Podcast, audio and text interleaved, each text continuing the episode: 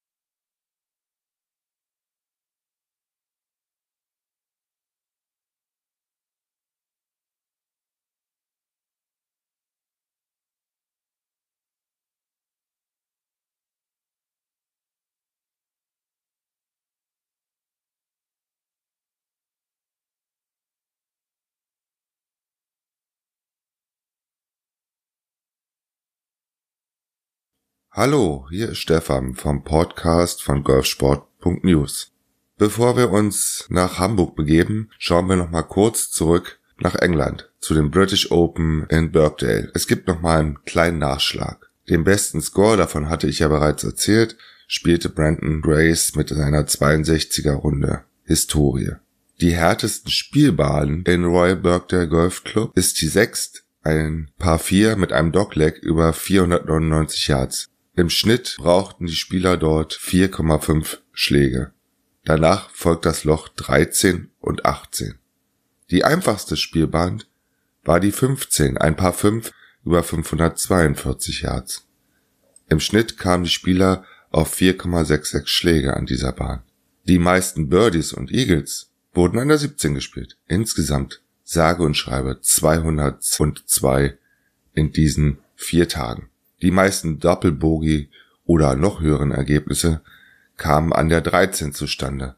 28. Der Spieler mit den meisten Fairway-Treffern war ein Däne, Sören Kjelsen. Von 56 Fairway-Schlägen traf er 37 Mal, das ist 66 Prozent. Unterm Strich landete der Däne aber nur auf den geteilten 37. Platz. Green in Regulation. Die meisten Grüntreffer notierte Russell Henley 53 von 72, das ist ein starker Schnitt von 73 Prozent. Aber auch der Amerikaner kam nur auf den geteilten 37. Platz. Den längsten Drive im Schnitt, der in England an der 15 und 17 gemessen wurde, spielte auf der Schlussrunde Chan Kim. Immerhin 342 Yards bzw. 312 Meter. Die meisten Birdies, 19, spielte Matt Kutscher. Die meisten Sand-Saves aus dem Bunker, Rory McIlroy mit 8 von 9. Die wenigsten Putts an den vier Tagen benötigte Baba Watson insgesamt 104. Das waren im Schnitt 26. Was auch noch interessant ist, es kamen in der Turnierwoche zu den Open rund 235.000 Zuschauer. Damit rangieren die 146. Open in Sachen Zuschauer auf dem Platz 3. Die meisten Zuschauer waren 2000 in St. Andrews mit 239.000. Das soll's gewesen sein. Das war der Rückblick nochmal auf The Open. Wer sich die einzelnen Runden nochmal anhören möchte, der geht einfach in meinen Podcast. Den Link dazu gibt's in den Show Notes. Und jetzt schauen wir nach vorne. Und zwar stehen die Porsche European Open auf dem Programm. Das European Tour Event findet vor den Toren von Hamburg statt in Green Eagle, den längsten Platz auf der European Tour in diesem Jahr. Aber bevor es eigentlich so richtig losging, mussten einige Profis auf die Hamburger Reeperbahn, denn dort gab es ein Turnier. Vier Teams unter anderem ein US-amerikanisches und ein deutsches Team spielten auf der Reeperbahn auf der nachgebauten 17 von Green Eagle um einen 911er Porsche. Und ins Finale kam das US-Team und das deutsche Team. Es war spannend. Aber die US-Boys sicherten sich den Porsche 911er für eine Woche während des Turniers. Ein gelungener Auftakt trotz Regen für die Porsche European Open 2017. Aber jetzt schauen wir uns mal die Fakten vom ersten Tag, sprich von Donnerstag an.